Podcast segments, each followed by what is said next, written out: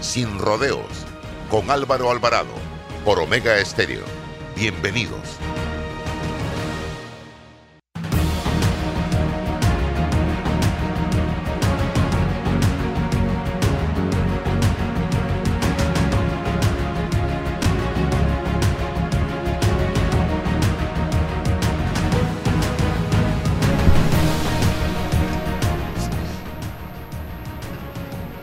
Sin rodeo por la cadena nacional simultánea Omega Estéreo 1073, 1075 de costa a costa y frontera a frontera. Recuerden que también nos puede escuchar a través de nuestra página web www.omegastereo.com. Allí también puede usted escuchar Sin Rodeo en las redes sociales. Canal 856 para las personas que tienen el sistema de Tigo. Una vez finaliza el programa, automáticamente se sube como podcast donde Usted simplemente busca Omega Estéreo Panamá y ahí están todos los programas. Sin más, iniciamos sin rodeo con César Ruilova. Buenos días, César. Buenos días, Roberto. Buenos días, amigos, amigas. Los saluda y le da la bienvenida a este su programa Sin Rodeos por Omega Estéreo. Hoy lunes 9 de mayo del 2022 en compañía de nuestro amigo, nuestro directo amigo Rolando Rodríguez. Bienvenido, Rolando. Eh, estamos supliendo a don, seguimos supliendo a don Álvaro Alvarado para, para presentarles los hechos, las opiniones y los análisis acerca de los acontecimientos que marcan el quehacer nacional. Hoy los saludo nuevamente su amigo César Ruilova. Bienvenido, feliz inicio de, de semana, 9 de mayo. Rolando, eh, antes de, de entrar al, a los comerciales para cumplir con los anunciantes, te propongo que en la hora realicemos un análisis sobre bueno, las manifestaciones hoy en, en Colón, eh, descontento sobre lo que ocurre en Colón, luego de las expectativas, años de, de expectativas sobre la transformación, no solamente en materia de infraestructura en la ciudad, sino las coberturas de, de trabajo. No nos explicamos hoy por qué no se culminan las obras en Colón, llámese el Hospital Amador Guerrero, todo el sistema de la, de, la, de la transformación de la ciudad, todo lo que se abordó en el quinquenio pasado, las promesas del quinquenio pasado, no, no, no ocurre nada. También te propongo, Rolando, que analicemos eh, el asunto del tiempo en materia política. ¿Por qué, ¿Por qué adelantamos los procesos, los tiempos? Hoy mmm, intuyo mmm, estamos como adelantando el proceso electoral del 2024. Hoy empezamos a especular quién es el mejor candidato, cuáles son las alianzas, eh, quién tiene mayor opción, analizamos encuestas, eh, pero hombre, nos faltan dos años y algo de gestión gubernamental.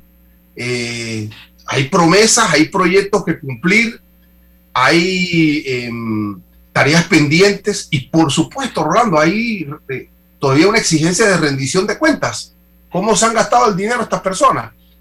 Eh, sí, hay mucha tela que, claro, mucha tela que... claro, pero parece que nos mimetizamos y ya queremos especular qué va a pasar en el 2024 si todavía tenemos un camino pendiente y, y queremos saber eh, el tema del combustible, por supuesto, la, la, intervención pública del magistrado Junca, del Tribunal Electoral, poco justificando mm, eh, pues, la orientación del fallo y tal que te pareció, y generar pues un balance sobre el estado de la nación. Vamos a hacerlo, Rolando, eh, luego que Roberto no, nos envía el cambio y, y estemos de vuelta. Estamos, Roberto. Ahorrar para cumplir tus objetivos, claro que emociona. Abre una cuenta de ahorros en Credit Core Bank y empieza a disfrutar de sus beneficios. Credit Core Bank, cuenta con nosotros. Hola, ¿has paseado en el metro? Es bien bonito, pero es importante dejar salir antes de entrar al tren, circular siempre por la derecha, no botar ni un solo papel, no consumir alimentos y bebidas en la estación. Agua pura de nuestra tierra, riqueza inmensa de. Si gastas agua de más, se la quitas a los demás. Al cepillar tus dientes, cierra la llave, ahorrarás en tu consumo y alcanzará para todos. Gobierno Nacional, idam.gov.pa. Somos agua. Trabajando cada día más para llegar a todo Panamá. Cemento Chagres, orgullosos de ser una empresa 100% panameña, comprometida con el país y su gente. Somos el cemento panameño que nos une. Hola amigos, hoy les contaremos en cuatro sencillos pasos cómo lograr sus metas ahorrando con caja de ahorros. Paso 1. Determina la cifra que puedes ahorrar y lleva un control de tus gastos. Paso 2. Plantéate una meta. Paso 3. Abre una cuenta de ahorros en caja de ahorros que tiene para niños, jóvenes y adultos. Paso 4. No te lo gastes todo y ahorra para el futuro, porque con esfuerzo puedes lograr todo lo que te propongas. Caja de ahorros, el banco de la familia parameña. Déjate llevar por la frescura del pollo melo, panameño como tú. Déjate llevar por la frescura del pollo melo. Variedad y calidad. Melo. Frescura de altos estándares. la calidad es una promesa para llevarte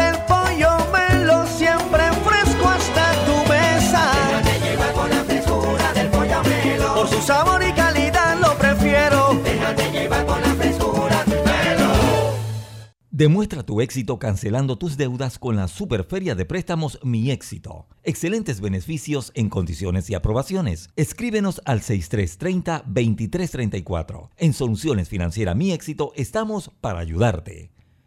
Para develar lo que es cierto, hace falta hablar sin rodeos con Álvaro Alvarado. Estamos de vuelta, amigos, de programa Sin Rodeos. Rolando, Colón, ¿qué, lectura realiza sobre la problemática específica de Colón en materia de, la, las circunstancias que, no logran determinar el cierre de los proyectos prometidos? ¿Qué, qué, qué, qué analizas en Colón? Mira, yo, yo de- debo empezar por una anécdota que tuve eh, eh, hace unos años. Con motivo de las investigaciones que llevamos a cabo con la Vítola, me tocó viajar en varias ocasiones a la ciudad de Nápoles, en Italia. Y como bien sabes, en Nápoles están instaladas eh, importantes pandillas italianas que esto se han apoderado de gran parte de la ciudad y sobre todo del sur de Italia.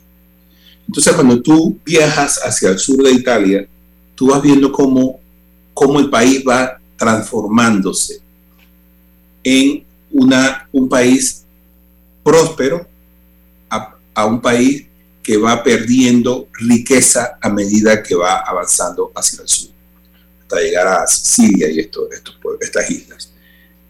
Sin embargo, cuando vas hacia el norte, tú ves mucha riqueza. ¿Qué te quiero decir con esto? Nápoles también es una ciudad portuaria. Colón lo es. Y no olvidemos una cosa, Colón es una ciudad que tiene su puerto, eh, su puerto lleva hacia las rutas de Europa. ¿Esto qué significa en términos para una pandilla? Significa que tiene acceso a los mercados europeos donde un, un kilo de droga, de cocaína, es mucho más costosa que yéndose para el norte de América. Entonces tenemos una ciudad como Colón que está plagada de pandillas y probablemente esta es la razón por la que Colón no sale de, sus problemas. La existencia de muchas pandillas que están en, consta- en constante enfrentamiento, incluso a veces eh, trabajan de forma mancomunada, pero lo cierto es que allí conviven con pandillas. Y estas pandillas lo que hacen es que controlan territorios. Y tú vas a Colón y tú ves un montón de obras sin terminar, como bien dices, eh, obras de, infraestructura, eh, edificios, ahí, hay un montón de cosas que están eh, y que si no se le mete la mano, van a terminar como, guaridas de, de- pandillas y este tipo de cosas. Entonces, la autoridad tiene que entrar a Colón, tiene que sanear las calles en Colón Y eso va a permitir una mayor prosperidad. Probablemente regrese las inversiones al centro de la ciudad. Y eso significa trabajo para la gente de Colombia. Pero en este momento, ¿qué es lo que reina en Colombia? Mucho miedo. O sea, en la ciudad, el casco antiguo de Colombia, hay mucho miedo. Y es por la presencia de las pandillas, territorio. y, realmente cuando tú vas a Colón, tienes miedo de circular en Colón por esto. Ahora, Rolando, no hay coordinación. ¿Qué es lo que ocurre? Porque recuerdo que se prometió inmediatamente 500 millones de dólares para las obras de infraestructura en la ciudad, en el gobierno de Varela, en carreteras, eh, eh, los desagües, eh, rescato, rescatar edificios de, de, patrimonio, movilizar o mover a un grupo para unas obras en, en, el área periférica de Colón. bueno, eso en materia de, de, obra pública, el Ministerio de Seguridad, con lo que tú señalas del tema de la, de la criminalidad específica, el, tema de lo que ocurre en la cárcel, la cárcel que alberga Colón es, de, una, es una cosa que da espanto, ¿no? ¿Cómo, articular todo esto y quién mantiene el liderazgo en ese sentido, no? Mira, esto, Colón tiene prestantes figuras políticas, las reconocemos apenas las vemos. Si tú ves a una, a una, a un diputado de Herrera o ves a un diputado de Chiriquí difícilmente, pero por ejemplo, las figuras, por ejemplo, en, en, Bocas del Toro sabemos quién es el diputado. En Colón tenemos también diputados, tenemos alcaldes, o sea, no son cualquier pintado a la pared, tienen poder político. ¿Qué hace esta gente? O sea, si no hacen leyes, ¿qué es lo que hacen? Porque las leyes que hacen ellos, digámoslo con toda franqueza, no son leyes pensando en, en la gente, el presidente vive en Colón. ¿Cómo dices? El presidente vive en Colón, no en la ciudad, pero es. Sí, es, de allá. Tienen fincas en Colón, tienen fincas ganaderas en Colón. Entonces yo me pregunto, ¿qué es lo que están haciendo? Pero esa misma pregunta, César, también vale para la capital, también vale para Chiriquí, también vale para Herrera, Coclé. O sea, ¿dónde, ¿dónde está el gobierno? Lo que sí vemos con mucha preocupación es cómo la planilla del Estado ha engrosado notablemente y las inversiones cada día son menos porque no alcanza el dinero. Entonces esto es como un ciclo en el que el dinero sirve para pagar favores, hacer leyes, también tienen el mismo propósito. Y entonces este país se está empobreciendo, no porque sea, no porque falte recursos, no porque no circula el dinero, es que el dinero está quedándose en unas pocas manos y sirve para lo que ya te dije, pues, para pagar favores. Y este es un problema que nosotros no podemos vislumbrar en este momento porque probablemente todavía hay suficiente dinero, pero tenemos allí, después de la pandemia, 200 mil personas sin trabajo. ¿Qué, ¿Qué está haciendo el gobierno para recuperarse de esto? O sea, y, lo preocupante también, eh, César, es que la corrupción en este país ya ha llegado a un nivel que ha traspasado nuestras fronteras. Eso significa que aquí en Panamá va a ser muy difícil que vengan inversionistas si este asunto no se, no se arregla. Entonces tenemos doble problema. Tenemos un problema de falta de transparencia, de corrupción que además traen, nos trae serios problemas económicos. Y encima de todo, lo poco que se produce, entonces se produce para seguir haciendo mala política. ¿Quién, determina, ¿quién determina Rolando? Pues esto nos lleva al segundo tema, bueno, inconcluso, ¿no? Cuando, cuando eh, tratamos de generar una, una conclusión, una concreción sobre el asunto de Colón, nos quedamos en el aire porque desde el, lustro pasado con Varela, que se comprometió, no terminó, no terminó, ahí está, lo inconcluso. Este gobierno parece que no va a terminar. Hoy hay manifestaciones en Colón, ¿eh? desde, la, desde, la, desde las fuerzas y movimientos sociales de Colón, piden trabajo, piden, piden auxilio, piden la culminación, pero no, pasa absolutamente nada. no sabemos quién, si es el ministro de Obras Públicas, si es el ministro de Seguridad, si es el, quiénes son, ya el, el ministerio, la ministra de Trabajo, ¿hacia dónde vamos? ¿Cómo, cómo se articula todo esto? No, no puede pasar. Me, me, hablaste de Nápoles, pero Nápoles debe ser una ciudad, no la conozco, pero debe ser una ciudad más, más grande, mucho más grande que Colón, que 16 calles, claro. Sí, y, y, una historia arraigada en la mafia, en la camorra de, de, de, de, años. Pero Colón era una tacita, Rolando, era un, ¿no? Entonces, bueno, eso, eso, eso, te dice el claro deterioro claro. Eh, galopante que hay en Colón, porque aquí nadie, parece que todo el mundo está ocupado en la ciudad y Colón es que está como al garete, pues, o sea, y, y no podemos olvidar que Colón es una ciudad portuaria, es, es, el otro extremo del canal.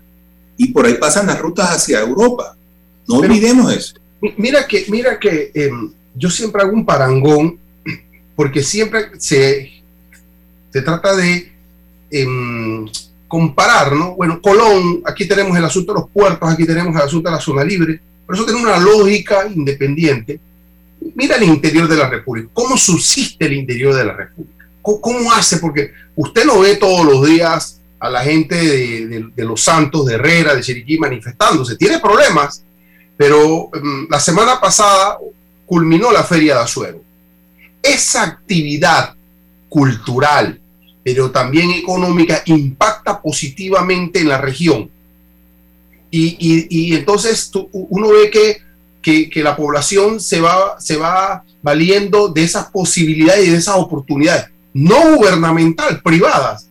Ahí permea en la hotelería, en los restaurantes, en el comercio, en aquel pequeño productor o comerciante. Entonces, eh, bueno, termina la feria de Azuero y vienen entonces actividades y así va la gente tratando de resolver hasta encontrar el auxilio gubernamental. Cuando se habla de Colón, se dice, es que aquí hay puertos, aquí hay zona libre y, no pasa absolutamente nada. Bueno, Aparte de eso, se tendría que inyectar actividades para ir generando posibilidades a la gente y no esperar solo lo que se supone existe y no permea, que debe funcionar, por supuesto, pero ¿qué más para Colón? Si es rico en cultura. Colón es una ciudad rica en cultura, en manifestaciones culturales, deportivas. ¿Cómo no tiene un estadio de béisbol con, con, con, la historia y la trayectoria en ese deporte. Son cosas que no se entienden, Rolando, fíjate y está aquí a 50 kilómetros, ¿no? ¿Qué, qué, qué hace falta? Sé, yo tal vez tiene que ver con la propia cultura de la gente. Eh, yo, yo, recuerdo hace muchos años que eh, en una entrevista que le hacían a un, a un campesino que había sufrido un, eh, había sufrido una inundación en, sus, en sus tierras, él, él, decía, no, yo necesito ayuda gubernamental, pero no la quiero regalada. Quiero que me ayuden a salir de esto y yo voy a pagar lo que se me preste. Pero yo necesito en este momento una ayuda para salir. No estoy pidiendo que me regalen nada. Tal vez eso es la diferencia entre eh, la cultura que hay en el área metropolitana y la cultura del resto del país. Eh, hay, hay, mucha gente que ha luchado por sus cosas y, y tiene orgullo por lo que es, por lo que ha sido. Pero si nosotros, pero eso está cambiando, César. ¿Por qué está cambiando? Porque la política ahora llega hasta esas zonas con la misma cantaleta clientelista. Vota por mí y yo te doy esto. Vota por mí. Entonces, esa cultura que es del área metropolitana, hablo de Panamá y de Colombia, está permeando hacia el interior. Y ahora hay mucha gente que está esperando simplemente la ayuda, la ayuda del diputado, la ayuda de, del alcalde, y entonces vemos a representantes diciendo es que no me alcanza el dinero, pero probablemente tenemos que preguntarnos por qué una persona que gana 10 mil dólares no le alcanza el dinero en el interior del país. Obviamente eso no es lo que gana un, un, un representante, pero entonces ¿en qué gasta? Ahora, ¿por qué queremos adelantar los tiempos políticos, Rolando? ¿Quién determina desde, desde, tu, desde tu base de periodista, quién crees que va determinando el ritmo de estos procesos políticos? ¿Por qué hoy mira, estamos como una ansia de, te, hago la pregunta, y, involucro el periodismo porque es un elemento fundamental en esto. Eh, ¿Quién, quién adelanta? Eh, ¿Son los medios de comunicación que nos ponen perspectiva para ir especulando o es la misma sociedad que quiere que es inmediatista, que, que no, no cree en procesos de cinco años, sino cada dos y media queremos cambiar lo que tenemos. ¿Hacia dónde vamos, Rolando? Mira, yo, esto, esto lo vivimos hace un tiempo y recuerdo que aquel entonces el Tribunal Electoral em, decidió acortar el periodo de campaña porque eran unos periodos larguísimos que saturaban a, la gente. Mi teoría sobre el tema de adelantar esto no es que sean los medios es sencillamente que el hartazgo de la sociedad es tal que ella empieza a preguntarse, pero ¿cuándo va a cambiar esto? ¿Cuándo? Em-? Y empieza ese, ese movimiento a, a, tomar cuerpo y la gente eh, harta ya de lo que está pasando, empieza a buscar. Y eso ya empezó, ojo, empezó casi que eh, inmediatamente con este gobierno porque las cosas que prometió el presidente Cortizo, casi, yo, yo no veo muchas que se hayan cumplido. Por ejemplo, eh, ¿qué hay de la caja de seguro social? Eso es un problema muy serio y nadie le ha puesto atención. Eh, tenemos el problema de em, la constitución. Ahí se avanzó un poco, pero está paralizado. Con con más probabilidades de que eso se quede así, de que haya más avances. Hay problemas con eh, el manejo de la administración pública en este país. Y, y, esos problemas, pues, no son de ahora, son, son de siempre. Transparencia, rendición de cuentas. Pero ¿acaso se nos venció el término para exigir cumplimiento, Rolando? Porque... no, por supuesto. Claro, claro. ¿Y por, qué queremos llegar al 2024 todavía con un nuevo liderazgo si todavía nos tienen que rendir cuenta? No, pero es que hay una pérdida de esperanza, César. La gente, tú le preguntas sobre eh, eh, qué hay. O sea, tú ves las figuras de siempre. Entonces, cuando tú ves este panorama en el que Benicio Robinson nuevamente es elegido, en el que eh, las promesas para que este país mejore, lo que hace es que ha empeorado. Entonces, tú, tú ves una frustración en la gente. Dice, ¿sabes qué? Yo quiero que termine ya este gobierno para ver qué, qué nos trae el siguiente. Pero, pero y se vislumbran nuevas, nuevas figuras para, esa, para generar nuevas esperanzas. Tenemos algunas figuras nuevas, pero en el fondo tenemos a los mismos actores. Eh, y eso es lo lamentable, porque César, lo que a mí me molesta de todo esto es que nosotros siempre tenemos que estar escogiendo entre el malo y el más malo nunca tenemos una opción buena. Ah, tenemos que ver, casi que hay que hacer un team marina de pingües, porque el asunto aquí es que no tenemos, eh, eh, los partidos políticos no nos están facilitando elecciones para elegir al mejor. Tenemos un problema que se traduce en, ok, en Bocas del Toro, Benicio o Benicio en, Panamá, en San Miguelito, los mismos, fíjate que repitieron casi los mismos, con excepción de uno. En San Miguelito está Sudai, está, eh, está y compañía. Entonces, están ahí arraigados. Y lo peor de todo es que nosotros somos los que los ponemos allí. Son nuestros votos los que cuentan ellos cuando están en las elecciones. Y ese es su permanencia. ¿Cómo lo consiguen? Yo he visto carros oficiales repartiendo eh, jamones, pan para Navidad. O sea, así es como se consiguen estos, estos votos. ¿Tú, ¿Tú crees que la población tiene conciencia clara de, de, los problemas estructurales que lo agobian? Es decir, no, no hablo específicamente del abordaje desde los, desde los médicos, desde los educadores, de los trabajadores, porque aquí todo el mundo tiene expectativas especiales, ¿no? Coyunturas especiales de los transportistas y, así sucesivamente. Una sociedad dividida, una sociedad dividida respecto a sus problemas, sus contradicciones y sus intereses. No, encuentro cohesión social para encarar al poder político, en eso que, que, tú dices, ¿no? La falta de esperanza. Pero la falta de esperanza respecto a qué? ¿A qué proyecto nacional? ¿Cuál es el proyecto nacional si existe desde la base social? ¿O cuál es el proyecto nacional desde el liderazgo político? Es decir, nos prometen transformación, unos ya no hablan de refundación, unos hablan de reformas institucionales, de más, justicia, de vencer la llamada secta frontera o la desigualdad histórica. Ese es el discurso político. Uno escucha lo mismo, ¿no? Vamos a transformar la base institucionales del país, vamos a atacar la corrupción, vamos a generar mayor justicia, eh, eh, vamos a aportar oportunidades de empleo, vamos a ir a las áreas para vencer la extrema pobreza, desde el debate y desde el discurso político. Pero la base social, ¿qué dice la base social si hay un divorcio entre el sector empresarial, el, sector del, trabajador, el sector profesional, el sector del campesino, el sector del indígena, el hombre rural, el hombre del, del urbano, no, no, hay, no hay nada, y hablamos de sociedad civil, y no hay, no hay un cemento que galvanice un proyecto nacional desde la base social.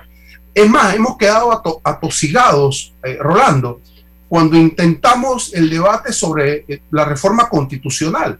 Todavía estamos en esto. Unos quieren originaria, otros quieren paralela, otros no quieren nada. Y, el poder político nos mira desde allá y dicen, qué bien, qué bueno gobernar una sociedad tan dividida y, tan inconsistente. No necesito mucho talento para gobernar este país pequeño, poco poblado y súper dividido en, cuestiones que, que, hombre, que nos interesan a todos. Por eso que me preocupa mucho la luz del proceso político cuando, cuando tenemos tareas pendientes desde la base social. Tú tienes mucha razón, César.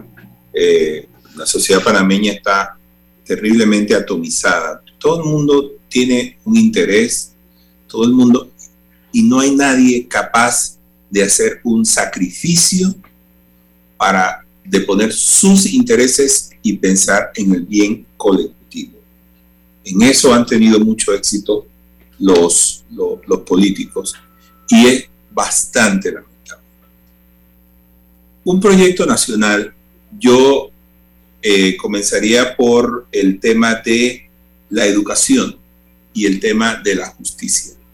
Se necesitan ambos para, para que este país tenga una base sólida.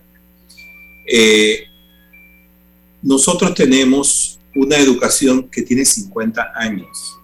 O sea, ¿cómo, cómo ya tenemos generaciones de profesores y maestros que viven y han vivido y transmiten este tipo de educación. Nosotros cuando, cuando empezó, cuando yo empecé a educarme, eh, recordarás que no teníamos internet, si teníamos que hacer tareas teníamos que ir a las bibliotecas. Entonces, que la, el entorno de los estudiantes ha cambiado, pero la forma de hacer educación en este país sigue siendo la misma y es una absoluta vergüenza. Y no nos extrañemos que dentro de unos tres o cuatro años, cinco años, diez años, vamos a seguir en lo mismo. Entonces, el, político ha tenido mucho éxito porque ni los maestros pueden ponerse de acuerdo en forma en que quieren dar educación. Están más preocupados por dónde se da. Eh, yo no digo que los estudiantes no deban tener una buena aula de clase, pero, pero yo me preocuparía por cosas más esenciales para un estudiante. Yo recuerdo, por ejemplo, también que en tercer año, cuarto año, dábamos una, una, una materia que se llamaba cívica. Y en esa materia tú aprendías a conocer tus deberes y tus derechos como ciudadano. Hoy día esa es una materia que no existe. Entonces tenemos ciudadanos que no saben cuáles son sus derechos, ni saben cuáles son sus deberes. Entonces, hay allí muchas Y remarcar en los deberes, eh, Rolando, ¿no? Y remarcar en los deberes porque hay gente que solo tiene la página de los derechos. De hecho, es importantísimo la parte de los deberes porque esa parte de los deberes ha sido asignada a otra parte de la sociedad, a los políticos, son los que ejercen los derechos de los ciudadanos. Entonces, el, ciudadano como que ha renunciado a sus deberes y se los ha dado a alguien más. Y por supuesto que ese alguien más está haciendo un japay. Lo otro, con lo que yo tendría que comprometerme a hacer estructuras firmes y es para evitar pues una salida trasera, es la justicia es que el, país ya no puede seguir así. Tenemos una justicia, mira lo que ha pasado con la principal fiscal del caso Odebrecht. Ha sido enviada a Colón cuando en uno, en dos meses, es la audiencia del caso Odebrecht. ¿Cuál es el mensaje que estamos recibiendo los, ciudadanos sobre este, sobre este tema? Yo quisiera que tú me comentaras a mí, como abogado, cuál es el mensaje que se recibe cuando estas cosas pasan. Sí, eh, eh, es interesante.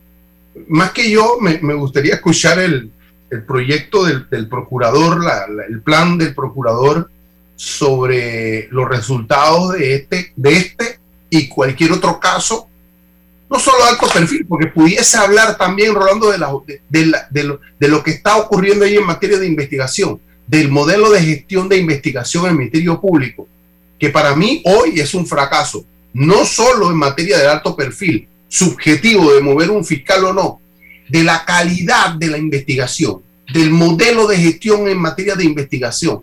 ¿Qué está ocurriendo ahí? De las decisiones gerenciales que está tomando el señor procurador respecto a la estructura del Ministerio Público. Usted tiene o es víctima de un delito, Dios quiera que no. Usted va allá y presenta una acción y se va a tener que quedar esperando. Entonces, eh, ¿Qué está pasando?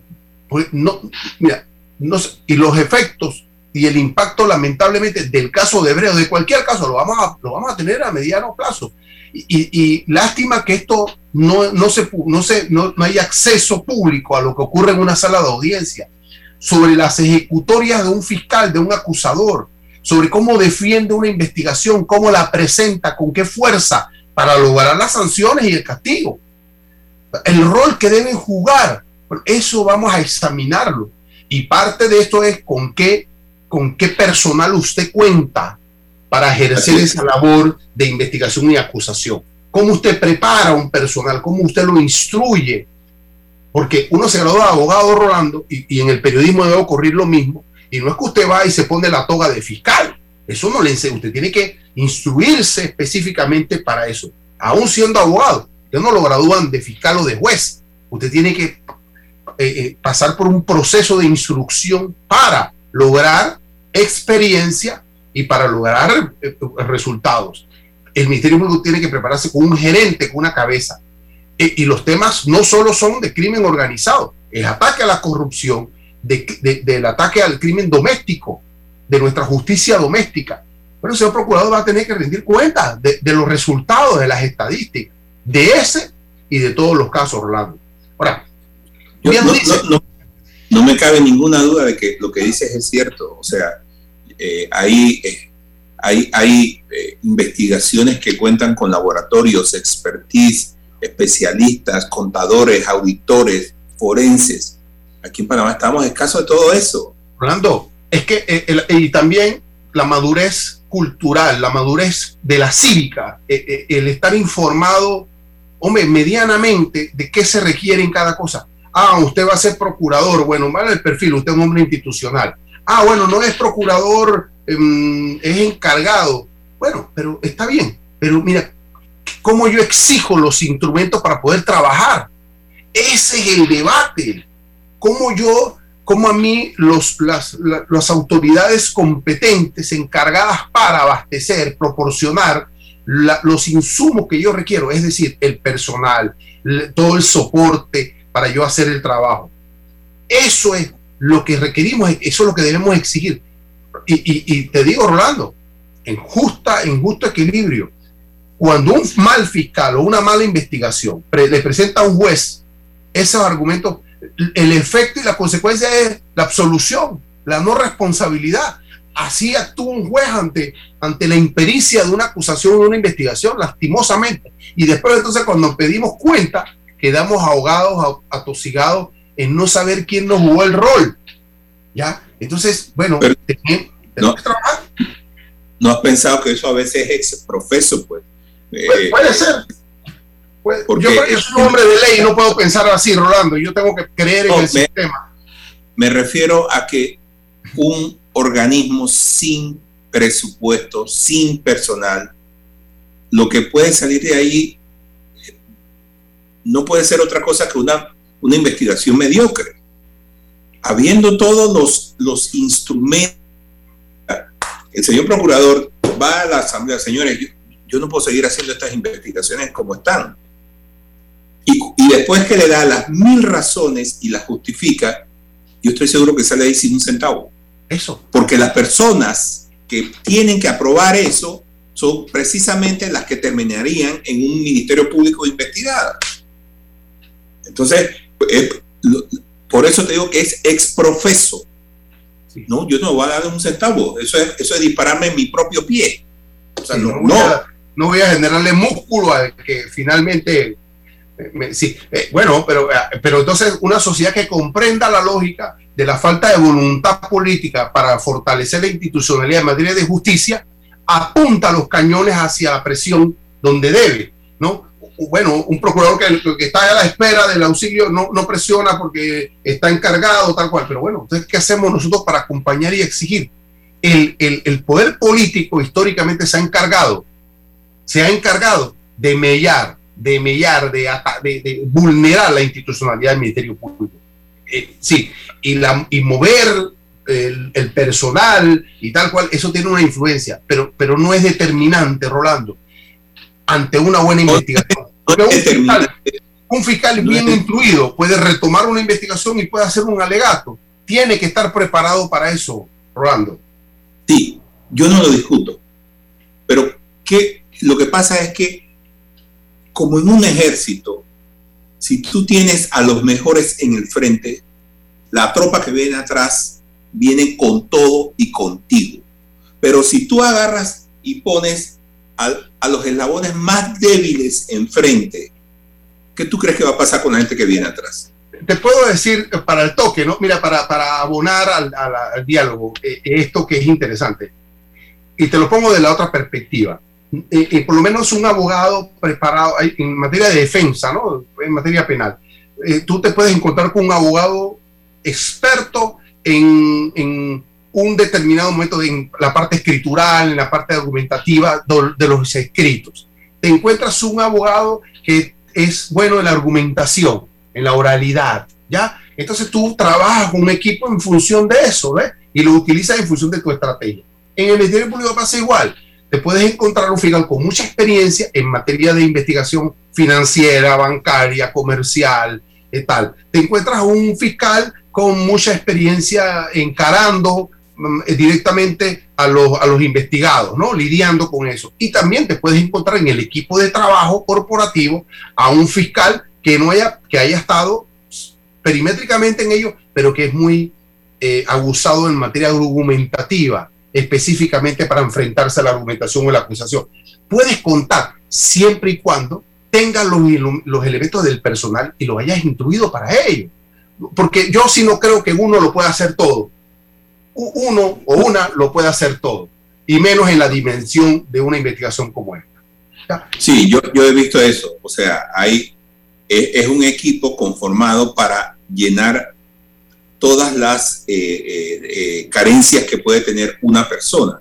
Es, como dices tú, bueno, yo soy experto en documentación, yo soy experto en, en, en encarar, yo soy experto en hacer la prueba ácida de todo esto que ustedes me están diciendo entonces tú tienes ahí un equipo hecho con una estrategia. Mi estrategia es ganar. Y estos son los que voy.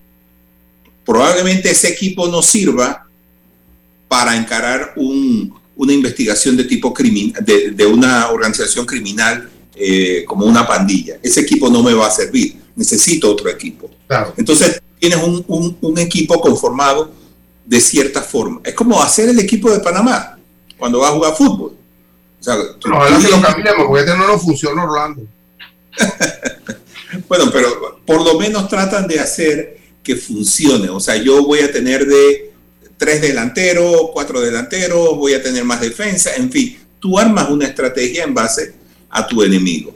Entonces, lo que tenemos nosotros en el Ministerio Público ahora mismo es, son unas fiscalías que están allí como emparapetadas, ¿no? Eh, bueno, ponga este ahí y ponga este otro acá, sin, que haya una, eh, eh, sin que haya una, un pensamiento científico de rigor para conformar este equipo. Entonces yo me tengo que preguntar ahora, César, ¿cuál va a ser la suerte del caso de Odebrecht? Bueno, y en esa línea, Rolando, creo que en dos años nos vamos a enfrentar a la escogencia un nuevo procurador, porque este termina el periodo de 10 años, ¿no? Que se ha ido, se fracturó por todo lo que conocemos en la historia. Ahora, ¿cuál es el perfil? ¿Qué, debemos, hacia dónde debemos ir para generar ese liderazgo? Un hombre con, que conozca el, problema, que tenga la capacidad de independencia para exigir posibles soluciones, un, un proyecto en materia de ejecución para transformar esa institución que ha sido golpeada por el poder político. El Ministerio Público ha sido golpeado y sigue golpeado por el poder político, como tú dices, no, no le permite tener el músculo suficiente para. Nos enfrentamos a un proceso para escoger un magistrado de la sala penal de la Corte, que es fundamental para, para la justicia del país, una buena designación, ¿no? Eh, eh, poder ocultar el, al individuo, eso es fundamental. Pero, pero pero, ¿qué, ¿cuál es el debate previo en la sociedad para ello? Porque esa decisión política nos va a afectar, porque no, eso no va a ser una justicia para el PRD o para el otro, es una justicia que nos va a ofrecer esta, esta persona una vez nominado y ratificado para todo el país. Tenemos que involucrarnos con información. Entonces, el hecho de que existe un pacto de Estado Sí, muy bien, amplía, pero ¿cómo participan las organizaciones representativas de organizaciones de, la sociedad civil para, es, para participar en ese debate, Rolando? Con, con información, ¿ya? con elementos de información para poder generar un debate articulado, científico, productivo, porque no es hablar por hablar, productivo, sobre el estado de la justicia en este país, que viene rezagada por miles de factores bueno, ahí, entramos al tema de los deberes ciudadanos. Claro. ¿no? Yo como ciudadano, si quiero tener un buen magistrado, tengo que participar en el debate. Quiero estar allí, quiero manifestar lo que yo quiero. Pero nos, el problema, César, es que hemos, nuestras responsabilidades como ciudadanos se las hemos dejado a otros. Y entonces ese otro decide según su conveniencia. Porque seamos claros, Aquí un magistrado se elige no para que imparta justicia para la colectividad nacional. Aquí imparten justicia. Yo estoy pensando en cómo esa persona me va a ayudar a mí, porque el problema es que yo voy a terminar ahí. Entonces, eh, eh, eh, por eso es que necesitamos ciudadanos informados, cívicos, cívicos, cívicos, conscientes de sus, debilidades, de sus responsabilidades y de sus deberes. De otra forma, Ahí está. Rolando, vamos, no, nos envías al cambio, Rolando, eh, Roberto, eh, y retornamos para seguir. Hola amigos, hoy les contaremos en cuatro sencillos pasos cómo lograr sus metas ahorrando con caja de ahorros. Paso 1. Determina la cifra que puedes ahorrar y lleva un control de tus gastos. Paso 2. Plantéate una meta. Paso 3. Abre una cuenta de ahorros en caja de ahorros que tiene para niños, jóvenes y adultos. Paso 4. No te lo gastes todo y ahorra para el futuro, porque con esfuerzo puedes lograr todo lo que te propongas. Caja de Ahorros, el banco de la familia panameña. Cemento Chagres, un cemento de calidad 100% panameño, comprometido con el medio ambiente y las futuras generaciones. Somos el cemento panameño que nos une. Eres grande Panamá, abriendo rutas al progreso, caminando hacia el futuro, avanzando en el proceso. Eres grande Panamá juntos vamos creciendo. Con la ampliación de la carretera Puente de las Américas a Raiján, más de 600.000 familias se verán beneficiadas con una mejor calidad de vida. De Panamá, juntos vamos creciendo. Un gobierno en acción. En Panama Ports Sabemos que el deporte es fundamental para la salud física y mental de niños y adultos. Por eso apoyamos el deporte nacional. Orgullosos de nuestro equipo de trabajo, comprometido con todos los panameños. Bueno, me voy a comer con una estrella. Mmm. Espérate, ¿y tu esposa sabe? Claro, ella sabe que la estrella del sabor es American Star. Y por eso en la casa comemos delicioso. American Star, el tasajo, jamón, chorizos y embutidos más suaves, económicos y con el sabor que le gusta a todos. ¡Oh! ¿Me invitas a conocer esa estrella? Busca la estrella roja y azul American Star, la estrella de tu cocina. Ahorrar para cumplir tus objetivos, claro que emociona. Abre una cuenta de ahorros en Credit Bank y empieza a disfrutar de sus beneficios. Credit Bank, cuenta con nosotros. Está escuchando El Temple de una voz que habla sin rodeos, con Álvaro Alvarado.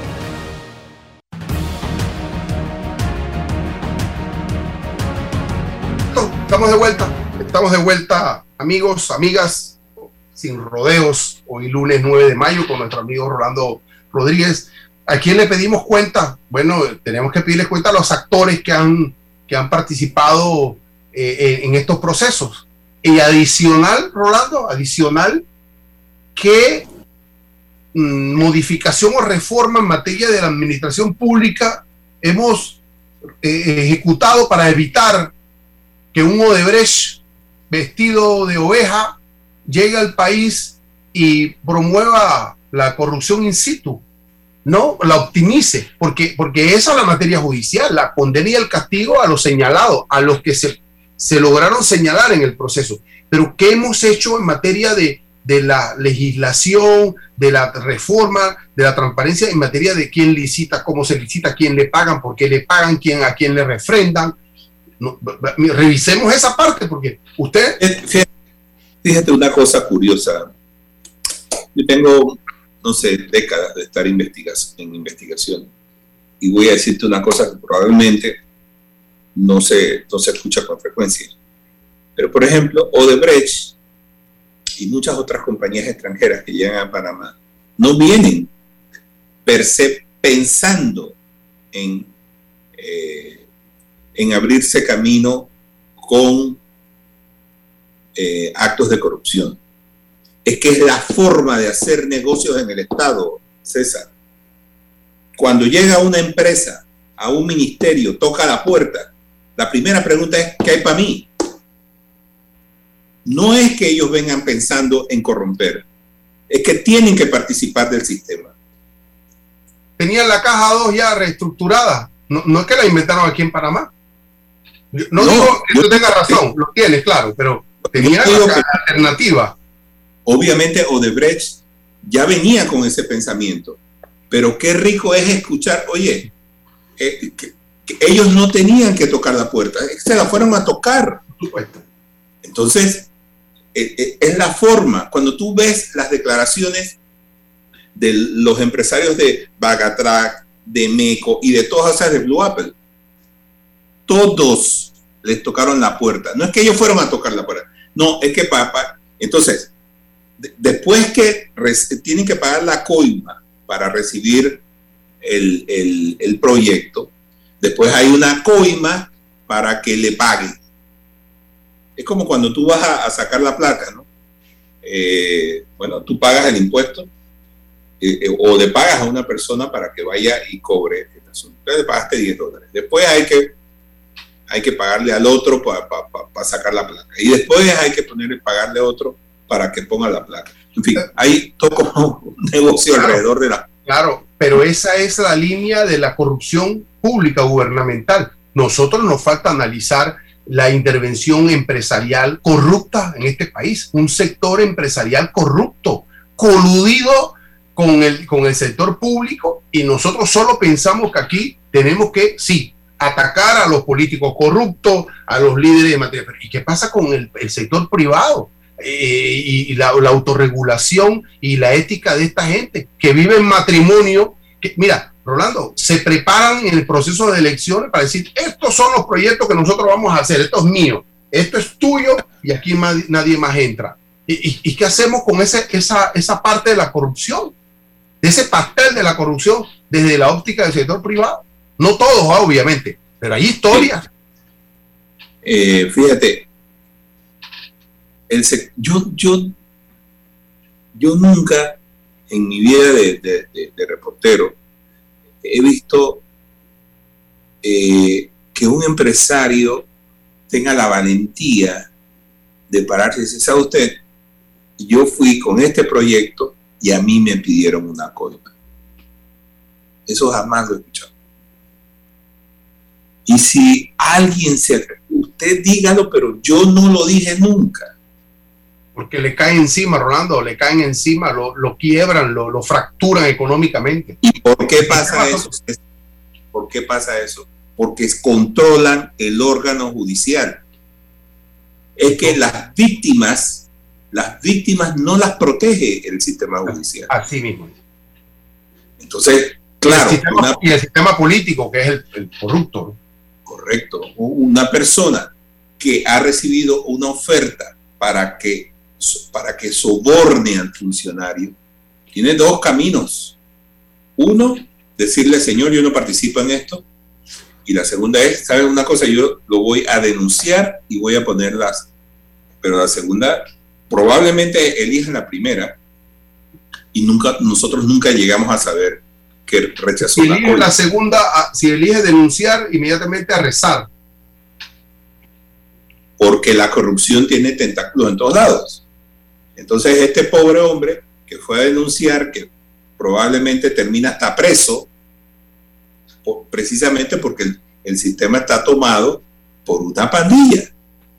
Entonces, ¿qué, no se puede hacer negocios en el Estado sin la participación de una empresa privada.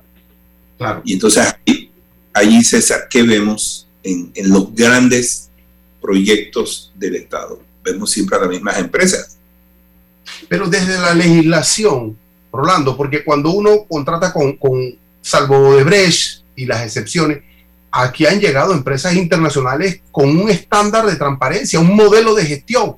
Hombre, nosotros tenemos que importar ese modelo de transparencia e instaurarlo aquí en la ley panameña de contratación pública. O sea, es decir, aquí no, cerrar los portillos, por lo menos intentarlo, Rolando, pero no hemos hecho nada.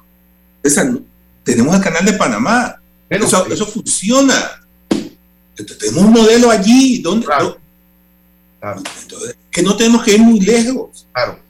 Pero por si acaso dudamos, pero por si acaso dudamos, ¿ah? Pues está bien, yo acepto las dudas y todo eso. Pero mira, la constitución le da poder para eh, presentar modificaciones a la ley a los magistrados de la Corte Suprema, al Tribunal Electoral y, y a los procuradores de la administración. Yo quiero saber cuántos procuradores han ido a la Asamblea a modificar nada. Ellos tienen iniciativa legislativa. ¿Y dónde están? Ah, es que lo que pasa es que no voy a... Pero déjalos en evidencia. Oye, yo sé, cuando yo voy a entrevistar a un sinvergüenza, yo sé que me va a pegar una mentira, pero por lo menos quiero, bueno, voy a recogerle la mentira, se va a poner. La, la gente al final decidirá si eso es mentira o verdad. Yo sé que es mentira, pero bueno, la gente tiene derecho a conocer la versión del otro. Entonces, cuando tú vayas allá, yo necesito un laboratorio, yo necesito expertos, yo necesito eh, eh, peritos y necesito dinero para esto. Vaya allá a la asamblea, presente el proyecto de ley y que sea la asamblea que se lo niegue, pero no se quede sin, con, con, eso adentro. Pero siempre es un problema que aquí funciona. Mira, aquí hay que entender una cosa, y es que los funcionarios son servidores públicos, están a nuestro servicio. No yo a, yo le puedo pedir cuentas al señor procurador y le puedo pedir cuentas a mi diputado y le puedo pedir eh, cuentas al presidente. Acuérdate que ellos fueron a buscar los votos, salvo los funcionarios designados, pero los de elección popular, el argumento es la democracia plebiscitaria, ¿no? Nosotros fuimos a buscar los votos y ustedes, sociedad civil, que no se movieron, ustedes tienen una, un espacio muy limitado en democracia. Bueno, ese es el argumento y el perfil. Usted lo escucha en la asamblea. A que vengan a buscar los votos. hombre, ese César Rilao, a mí no me menciona, yo no soy tan importante. ¿no? Eh, eh, pero esta gente que están aquí y allá, ¿qué votos? Bueno, ese es el argumento y la retórica, o en pleno siglo XXI. ¿no? Rolando, nos quedan tres minutos. Mira, para, para escuchar tu opinión sobre la, declaración del magistrado Junca, Alfredo Junca, sobre la, orientación del fallo que eh, revoca en materia del fuero penal electoral el señor Martinelli eh, eh, la, sentencia de primera instancia. ¿Qué, te pareció? ¿Qué, opinión tienes? Mira, no te desanimes, no te lo hago, no, la pregunta no te la hago para que te desanime, ¿ah? es para que te anime, es para, no te me vayas a desanimar. Es que una, una, una, una respuesta como la que dio el señor Junca es, desde todo punto de vista, desanima completamente. En primer lugar, si él tiene que salir a explicar su fallo, ya tenemos un problema. Yo siempre he escuchado que los, los, magistrados o los fallos hablan por sus por, sí, es la opinión que eh, tiene. si tú sales a decir que aquí están ocurriendo cosas que la gente no sabe y luego se lo guarda,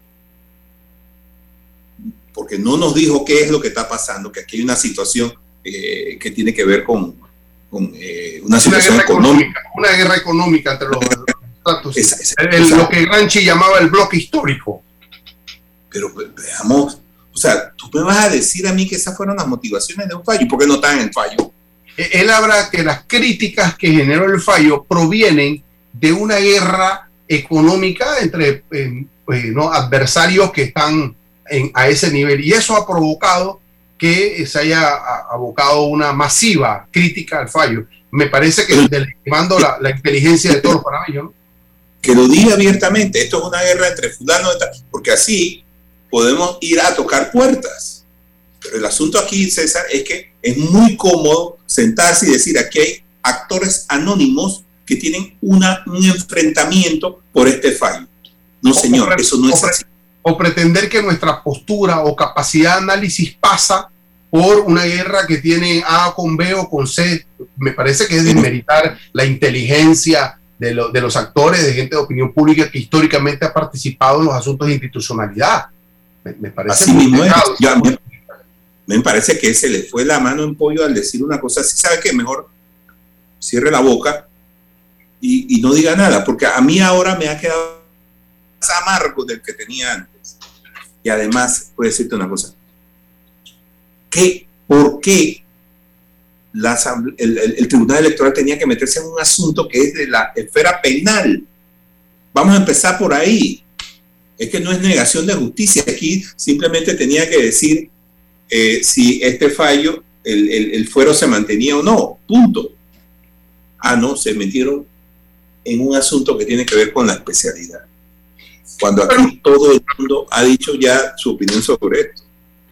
Rolando, hemos, hemos culminado, nos quedaron temas pendientes. Quería, quería en algún momento hablar del tema del combustible. Ahora que ya Mar Anthony se fue para Miami ya dejamos de, de hablar sobre de las razones del por qué no cantó tal y nos está impactando ahora sí en carne propia el asunto de los precios de los combustibles, reaccionar y, ponernos en sintonía, qué, esperar sobre, sobre lo que la posibilidad del espacio que, de liderazgo del gobierno sobre este tema o no, eh, si es que existe o no, que nos lo digan, si tiene fórmulas para, para poder generar alguna, no solución, mitigar eh, este asunto, si existe o no existe, y prepararnos en función de esa lógica.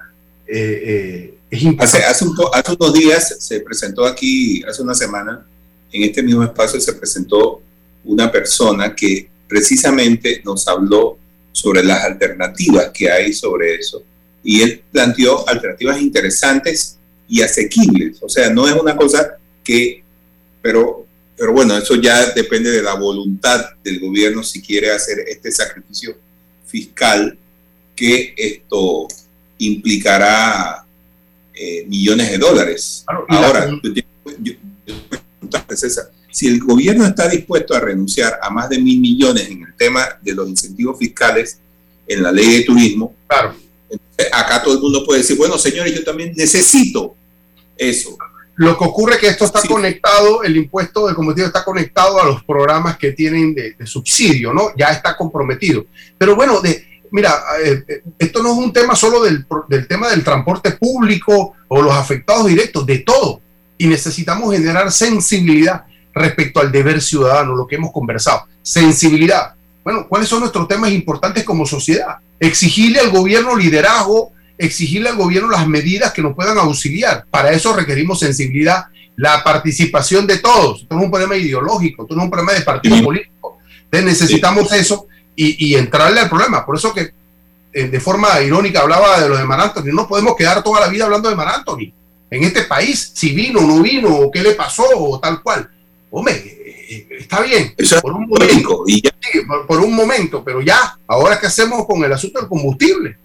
¿No? Pero eso es un asunto de crecimiento de los deberes cívicos que pasan por el colegio, pasan por la familia y pasan por la comunidad. Rolando, gracias, hemos, hemos eh, culminado. Esperemos noticias de nuestro amigo don Álvaro Alvarado, eh, que nos trae desde la Villa Turquía, seguro, en materia noticiosa, por supuesto, ver eh, qué, ocurre allá. Estamos, tenemos acceso a la cobertura de las imágenes, a la cobertura de, lo, que, lo que esa sociedad ha logrado en materia turística, ha entendido en materia turística lo que se requiere para atraer turismo del mundo. Vamos a ver. requerimos un par de novelas. Bueno, pienso que sí. Gracias, Rolando. Hasta mañana. Roberto, buenos días. La información de un hecho se confirma con fuentes confiables y se contrasta con opiniones expertas. Investigar la verdad objetiva de un hecho necesita credibilidad y total libertad. Con entrevistas que impacten, un análisis que profundice y en medio de noticias, rumores y glosas, encontraremos la verdad. Presentamos a una voz contemple y un hombre que habla sin rodeos con Álvaro Alvarado por Omega Estéreo. Gracias por su sintonía.